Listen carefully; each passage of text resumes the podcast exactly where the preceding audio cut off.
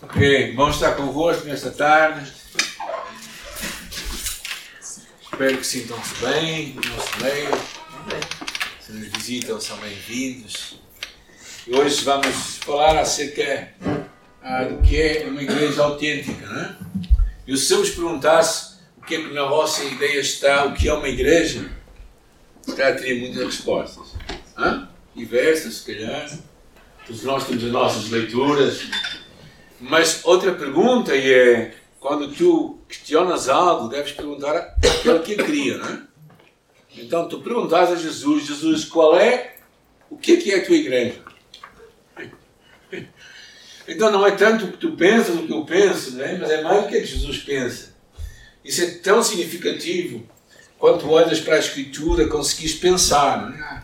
Há 35 anos que eu eu sou pastor de uma igreja, não foi aqui, comecei em Aldoar, no Porto, mas desde essa altura eh, sempre me, me desejou sempre viver o que Cristo tinha para nós. Uh, e a igreja do caminho, nossa igreja tem que ser uma igreja de Jesus.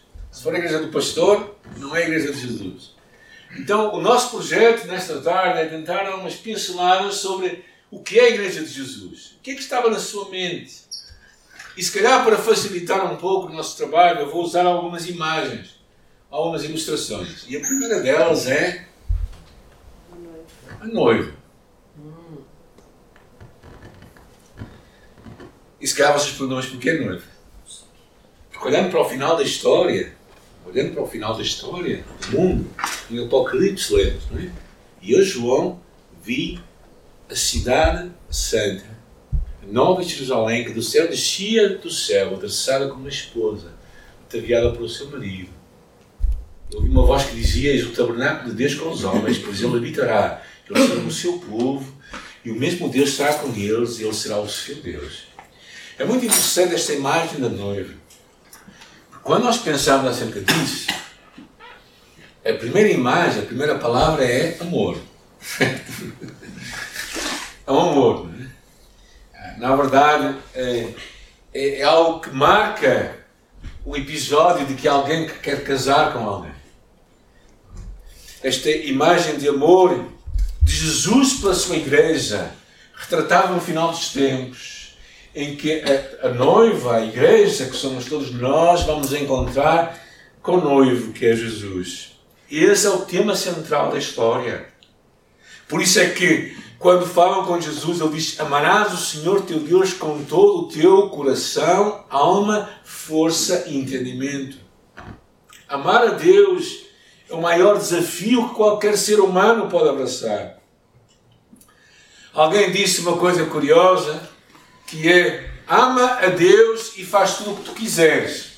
Na verdade, se tu perguntas a ti próprio, porquê é que tu, o que é que eu devo fazer nesta altura, nesta altura? Pergunta assim, se eu amo Jesus, então eu vou fazer isto.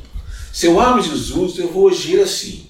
Se eu amo Jesus, vou fazer assim. Se não consigo dizer que vou fazer assim por amar Jesus, então não faço. Então, o que é importante não é, na nossa vida é nós, nós percebemos que amar Jesus tem que ser o centro de tudo significa pensar na pessoa, considerá-la. E na verdade é tão interessante quando pensa nesta imagem da noiva. Né? Quando, quando a noiva se junta com o noivo, quando há um casamento, eles se tornam uma só carne. Uma só carne. Quando tu conheces Jesus, quando tu tens um encontro com Jesus, quando tu nasces de novo, Jesus vem habitar em ti. Isso é o que nós lemos no, na palavra, não é? Jesus se torna, verdadeiramente se torna um conosco. E a grande paixão de Jesus, e deveria ser a grande paixão da igreja, era ter um relacionamento de amor com Jesus. E amar Jesus deveria ser o centro da nossa caminhada.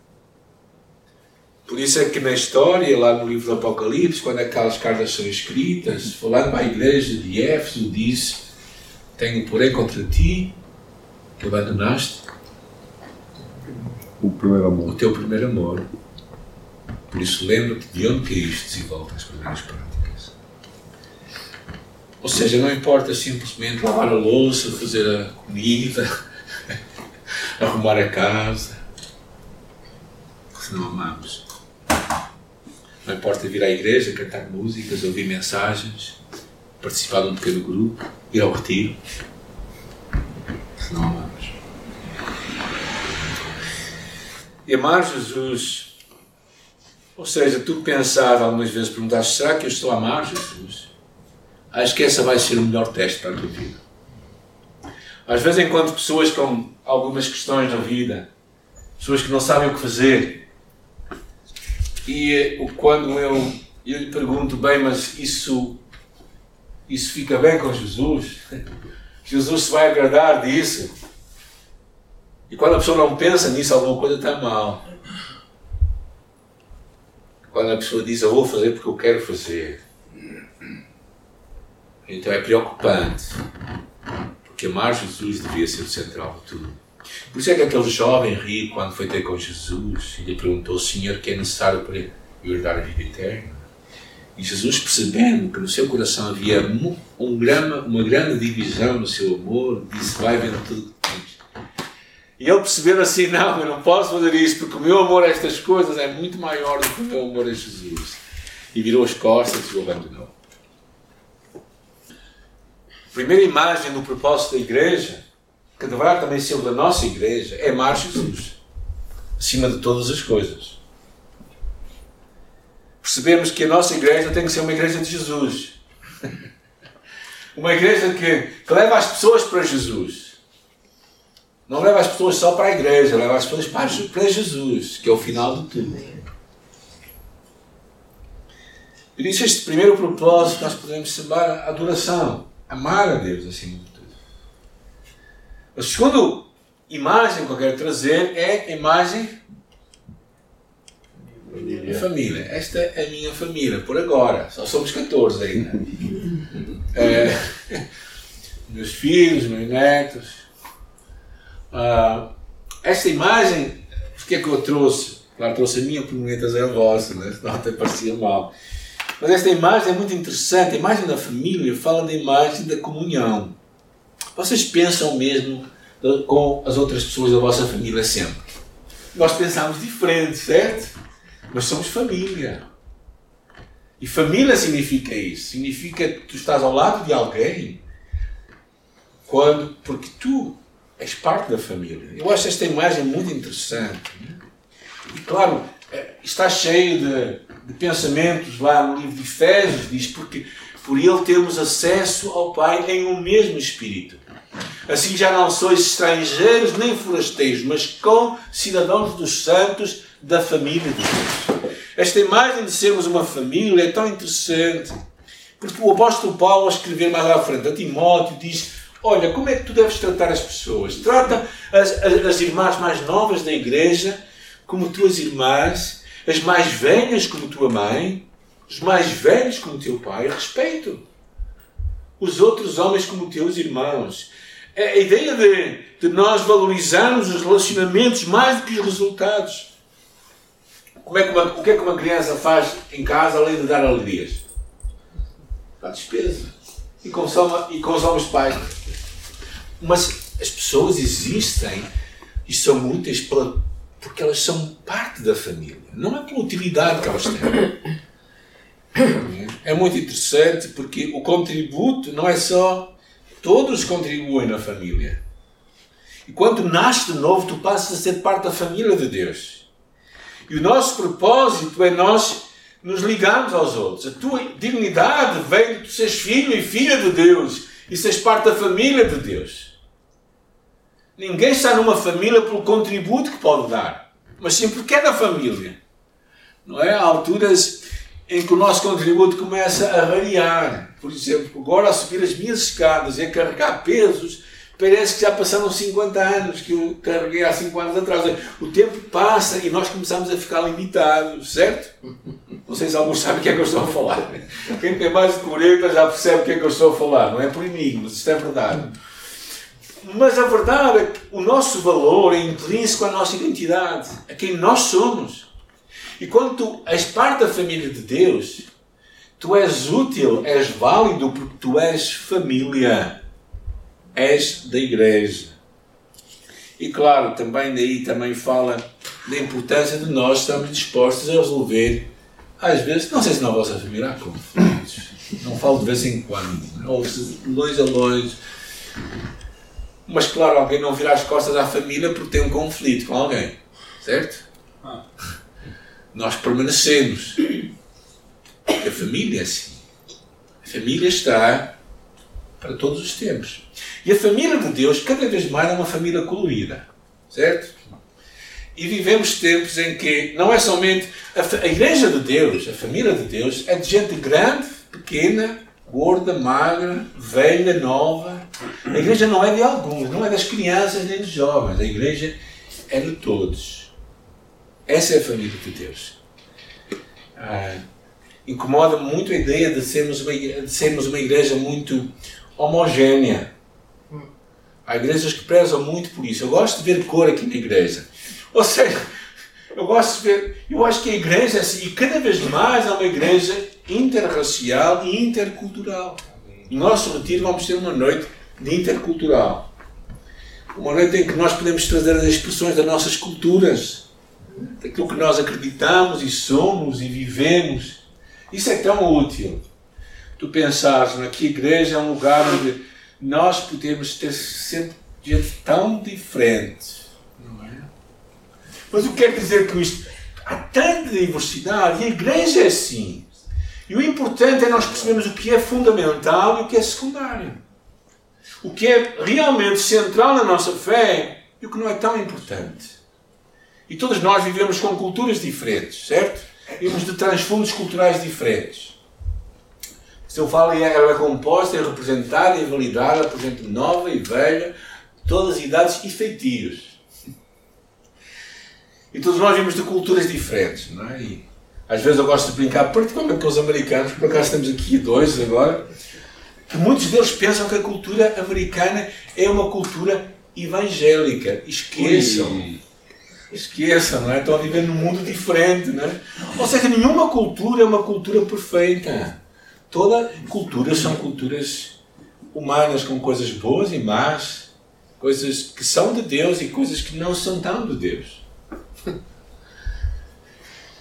E por isso é que ser a família de Cristo implica abdicarmos às vezes de coisas que não, não são tão importantes. Na nossa ceia hoje, à noite não tivemos, de manhã, como temos muita mais presença da comunidade brasileira, temos, temos sumo. Isso é uma coisa secundária, se é, se é vinho, se é sumo. Lá em Moçambique tivemos Tivemos Coca-Cola, que não havia nem vinho nem sumo. Tivemos Coca-Cola para celebrar a ceia do Senhor. Alguns estão escandalizados agora. Não havia, gente. Não havia outra coisa. O que é vamos fazer? Ah, então, o importante são coisas secundárias. Nós precisamos de perceber que família juntamos nas coisas essenciais. E fala aqui da importância da comunhão, de tu poderes sentar à mesa com gente tanto diferente um dos problemas de algumas dessas igrejas que gostam que toda a gente pareça igual é um bocadinho como o milho, o milho, que, é, que é transgénico, que é formado e que às vezes mata a variedade das culturas. E na Igreja de Deus nós temos que apreciar gente diferente. Gente que pensa diferente de nós em alguns temas que não são tão importantes assim. Precisamos ter comunhão as coisas essenciais e amor em todas as coisas. Na secundária, a tolerância. Será que temos sempre levantar-nos ou podemos cantar sentados? Será que precisamos levantar as mãos ou podemos deixar as mãos embaixo? Será que é importante isso? Eu gosto de levantar as mãos. Mas são coisas que não estão tão importantes assim. E esta imagem da família é uma imagem que nós precisamos de guardar quando pensamos em comunhão. Porquê? Porque na família nós pensamos diferentes. Nós não mudamos de casa todas as semanas porque a nossa família pensa um bocado diferente de nós. Somos família. E o nosso valor vem da nossa dignidade, sendo parte dela.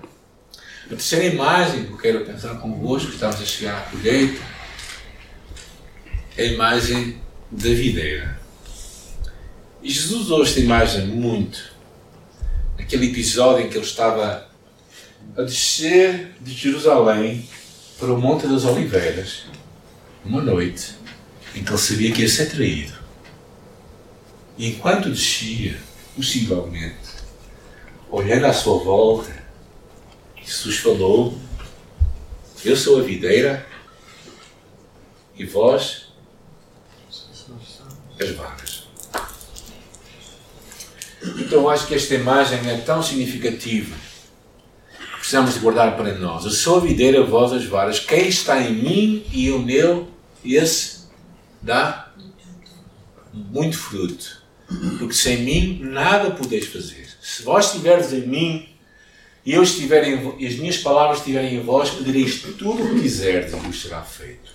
A imagem que está aqui é desta comunhão, desta ligação, deste crescimento que vem da nossa ligação às varas de varas à videira verdadeira. É? E esta imagem, a vida espiritual, é Jesus. E nós estamos ligados a Jesus. Porque sem estarmos ligados a Jesus, diz ali, nada podemos fazer. Ou seja, nada que vai dar resultado espiritual e que vai dar fruto. Porque nós podemos cantar sem Jesus. Nós podemos reunir sem Jesus. Nós podemos pregar sem Jesus. Nós podemos orar sem Jesus. Mas o segredo de termos a, comunhão, de termos uma vida que vai dar fruto, é uma ligação com Jesus, uma comunhão com Ele. E deixamos que a nossa vara, a nossa vida, esteja com uma ligação tão real com Jesus, porque recebemos dele a cada dia verdadeiramente o alimento. A Igreja de Jesus começa num relacionamento vivo e dinâmico com Ele. Um relacionamento que se dá 24 horas por dia e 7 dias por semana. Quantos dias precisa de Jesus por semana? Uns 7. Quantas horas tu precisas de Jesus por dia? Por isso a vida cristã é uma, um relacionamento com Jesus 24 vezes 7. Isso é Jesus. Um dos nossos, o lema da nossa igreja é viver Jesus. Se tu queres viver Jesus, é uma, é uma ideia fascinante. Pensar que tu estás a viver Jesus. Esta ideia da comunhão com Jesus é mais importante do que o formalismo que às vezes temos, religioso. Ah, é muito interessante que às vezes esta comunhão com Jesus é que nos vai trazer vida verdadeiramente. Esta é a igreja que eu sonho. Muitas vezes a religião traz-me uma roupagem traz uma amostra, mas verdadeiramente não é Jesus. É, isto é importante para nós. Ou seja, tudo começa com Jesus que nos dá a vida. E nós estamos em delitos e pecados e tudo termina num relacionamento vivo e constante com Jesus, que se dá por nós dia após dia. Então o importante que tu tens que procurar, e eu tenho que procurar a cada dia, é como é que eu vou alimentar a minha comunhão com Jesus? Como é que eu vou ter um relacionamento com Ele? Quais as práticas que eu devo ter? É? Como é que eu vou fazer crescer a minha vida com Jesus? Ah, e eu acho que isto é tão importante ah, nós pensarmos nisto. Como é que eu vou desenvolver, ouvir Jesus falar comigo cada dia? Ontem o meu dia uh, começou aqui na igreja. Eu, quando estava a começar, ontem de manhã, fomos para isto ontem à noite, né? no nosso encontro 10 mil razões. Eu estava, acordei de manhã e não sei porque estava com medo no meu coração. Estava, havia muitas coisas a pensar, um turbulhão de ideias cá dentro, série de coisas cá dentro. E de repente, não é? Eu, eu estava a falar com Jesus, não é? E Deus falou comigo assim: o verdadeiro amor lança fora o medo. o medo. E eu comecei assim, ora, não tenho que ter medo do que as outras pessoas vão falar de mim, vão pensar de mim. Eu não tenho medo de como é que as coisas vão correr no dia de hoje. Eu não tenho que ter medo se aquilo vai correr bem ou mal, porque, porque o, que eu tenho, o que eu tenho que ter é amor por ti. E quando eu consegui chegar a este ponto, na minha oração naquela manhã, ontem de manhã, sabes o que aconteceu? O medo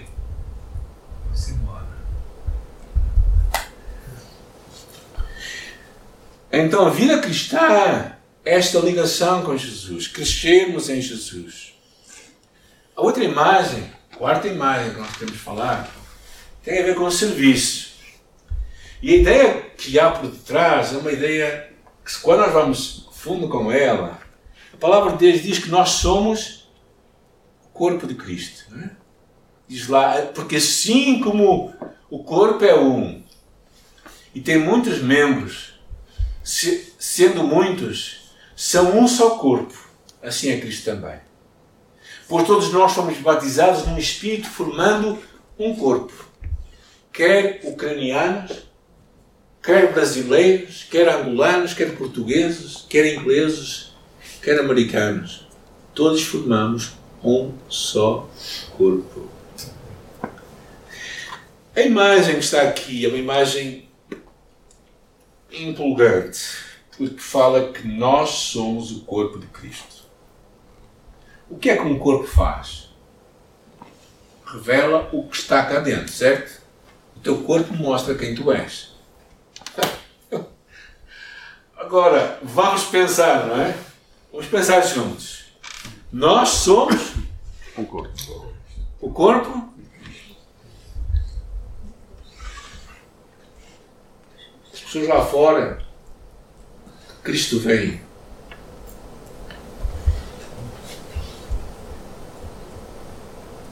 nós. E claro que isto tem um misto, tem duas coisas, né? Tem um misto de honra, porque Deus decidiu escolher a nós. E tem um misto de responsabilidade, porque o corpo deve revelar quem Cristo é. Mas a outra imagem também que tem aqui fala das funções. Certo?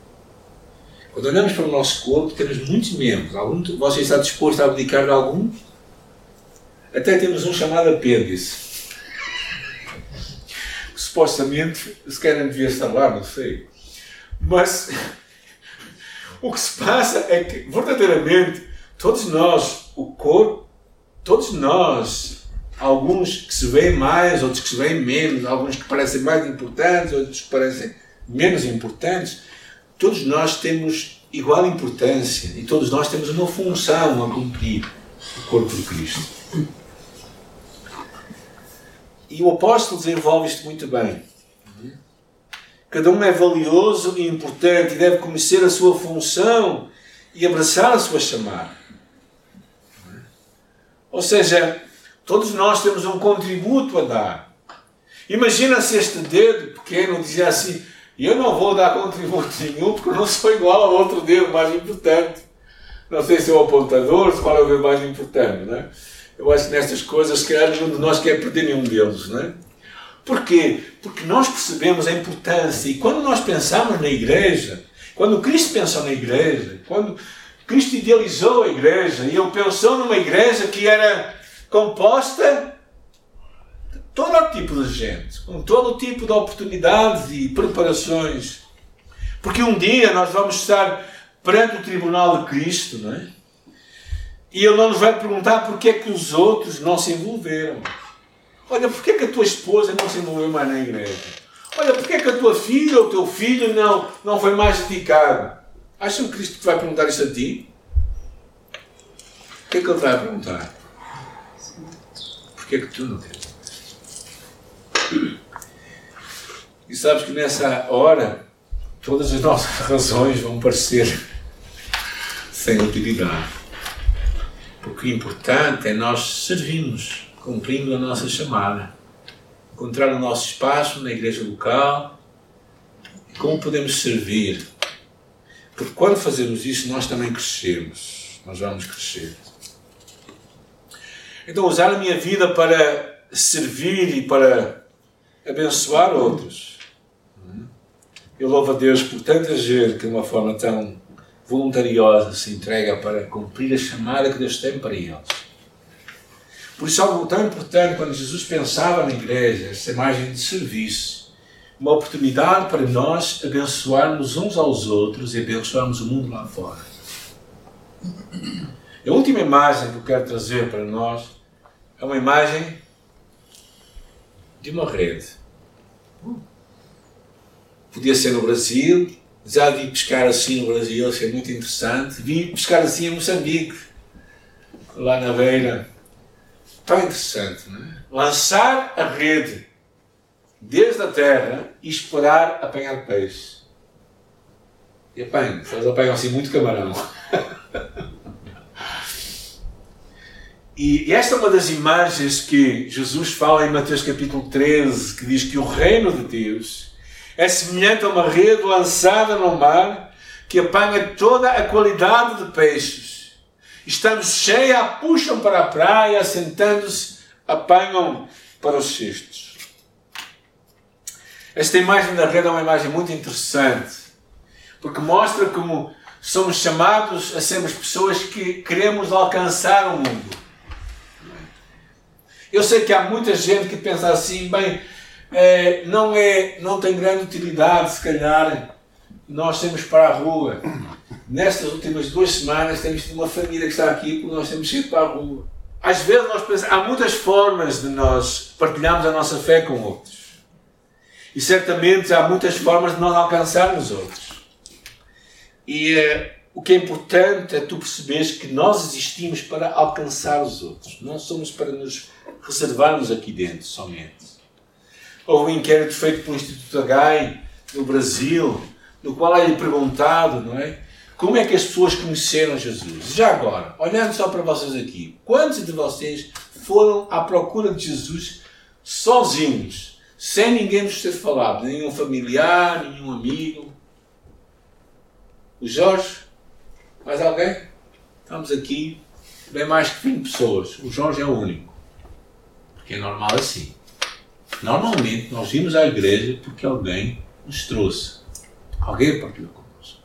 E nesta pesquisa, que é feita esta pergunta, 50% das pessoas vieram a um relacionamento com Jesus através de um parente, através de um familiar.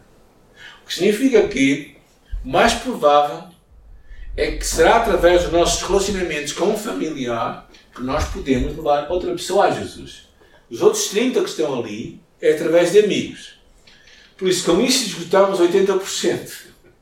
80% das pessoas vêm ao relacionamento com Jesus através de um familiar ou de um amigo. E cada vez mais, no mundo em que nós vivemos, as pessoas têm receios de outras formas. Mas o que eu quero dizer com isto é o quê? Que nós não podemos escusar-nos de continuar a lançar a rede. É muito interessante esta ideia de lançar a rede, porque faz-me lembrar as palavras de Jesus quando disse: Lançai a vossa rede. E eles responderam: Senhor, tivemos toda a noite à pesca e não pescamos nada. E Jesus diz: Lança a rede. Às vezes, quando nós temos para evangelizar, né, nós partilhamos a nossa fé, nós dizemos: Ah, não vale a pena, aquela pessoa nunca, se vai, acreditar, nunca vai acreditar, nunca se vai converter. Não é? Já pensaram nisso? Não. Sou eu. E, e, e, a verdade é, Jesus nos diz: lança a rede.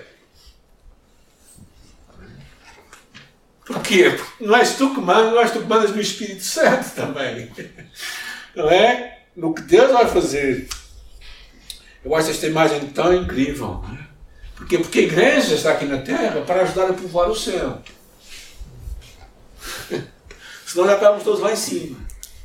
Eu acho que este salmo, para mim, é um grande desafio, porque ao mesmo tempo é, uma, é, é, é um salmo messiânico, não é? É um salmo que, que anuncia, mas também é um desafio. Pede-me e eu te darei os gentios por herança, os fins da terra, por possessão. Parte da nossa chamada é reclamar e viver o pedido anunciado neste salmo. Temos que perceber que nós estamos, permanecemos aqui na terra ainda. Alguém já saiu da terra? Onde estamos cá todos? Ok. Então, se Deus te tem aqui na terra é porque Ele, Ele te quer usar a ti para povoarmos o céu, para levar outros até Jesus, para partilhar a nossa fé, para lançarmos a rede, para alcançarmos aqueles que estão perdidos. E nós precisamos de acreditar que Deus vai fazer algo acontecer. Há uma história interessante de Moody que ele conta, que ele ouviu acerca de um, de um certo homem que estava num transatlântico a atravessar o oceano. E enquanto estava lá dentro, na sua cabine, a dormir, de repente começou a sentir-se enjoos e levantou-se da cama. E, e ouviu um barulho lá fora, gente a gritar, Homem ao mar! Homem ao mar! Aquele homem que estava lá simplesmente fechou seus olhos e orou e disse que Deus ajude esse pobre homem. Orou eu. Mas não há nada que eu possa fazer. Até que de repente ele pensou assim: se calhar eu posso ligar a minha lanterna e colocar aqui na minha janela. E ele assim o fez. Pegou naquela lanterna, colocou a sua janela e ouviu falar que o homem que estava havia caído no mar foi salvo. No dia seguinte, aquele homem que foi salvo contou a sua história para todos. Ele conta assim: Eu estava na escuridão, afundando, talvez pela última vez, quando alguém colocou uma luz na sua janela. E a luz brilhou na minha mão, e um marinheiro que estava num bote salva-vidas conseguiu me resgatar. Talvez nós possamos orar Talvez nós possamos fazer algo pensemos, mas é tão pouco, é tão pequeno. Mas aquilo que tu vais fazer pode mudar a vida de alguém. Eu acho que isto era o que estava no pensamento de Jesus. A igreja autêntica de Jesus é uma igreja que ama tudo e a todos, mas ama Deus acima de todas as coisas.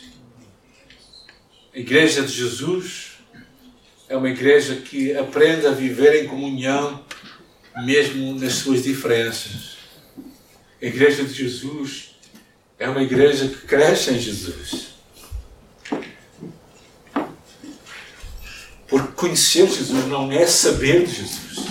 Não é saber as doutrinas todas, não é ter um, um compêndio de teologia na cabeça. Satanás talvez seja das pessoas que mais sabe da teologia.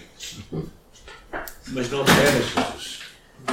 A igreja de Jesus ama Jesus, cresce em Jesus também abraça a chamada de Deus, serve a Deus, cumpre a sua chamada e percebe que a igreja não é para quem está aqui somente. A igreja existe para aqueles que nunca chegaram aqui. Porque quando nós pensamos que a igreja é para servir os nossos interesses, esquecemos que Cristo veio para salvar o perdido e buscar o perdido. E é isso que Jesus também nos manda fazer. Esta é a Igreja de Jesus. Eu penso que no seu pensamento era isto que ele pedia de todos nós, como igreja. Mas acima de tudo, uma igreja onde Jesus fosse o centro de tudo. Tantas vezes as igrejas têm tudo no centro, menos Jesus. O meu encorajamento para nós, como comunidade de fé, como Igreja de Jesus é que simplesmente nós possamos buscar a sua aprovação.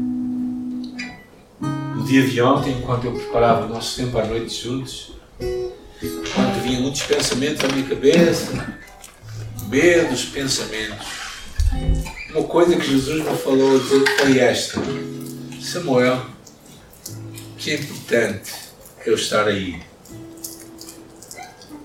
que é importante é eu ser honrado e adorado.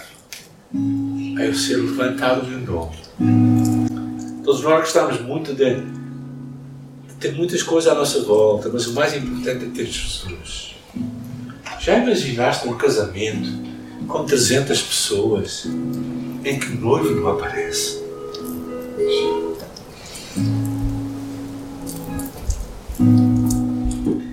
temo que algumas assembleias, temo que algumas reuniões de igrejas sejam momentos em que o não apareceu.